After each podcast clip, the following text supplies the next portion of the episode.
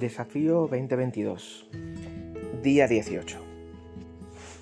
¿Te acuerdas en la conquista de, Jericó que el Señor le, le, mandó a Josué que dieran siete vueltas alrededor de Jericó el séptimo día?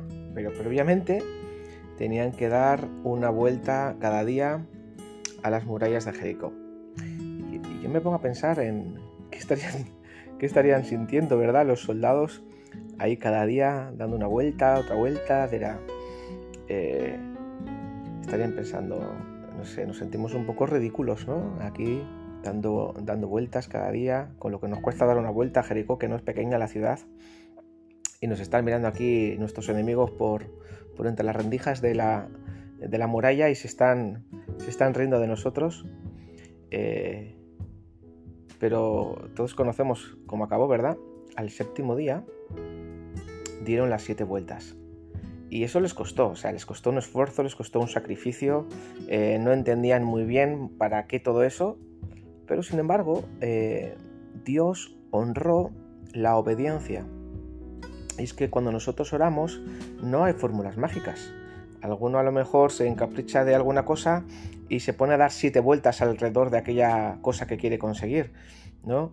Eh, puede haber algún, alguna persona que esté desesperada por encontrar pareja, ¿no? Y cuando vea a, un, a, un, chico, a una chica guapa por la calle se pone a dar siete vueltas alrededor de ella, ¿no? Igual le dan un, igual le dan un sopapo. Eh, no se trata de copiar ninguna fórmula mágica. Eh, esto no quiere decir que tengamos que dar siete vueltas alrededor de aquello que queremos conquistar. Pero sí se trata de orar en obediencia al Espíritu. Y cuando tú y yo oramos en obediencia al Espíritu, Dios va a derribar cualquier fortaleza, cualquier muralla que haya en nuestras vidas. Porque Dios honra la, la obediencia.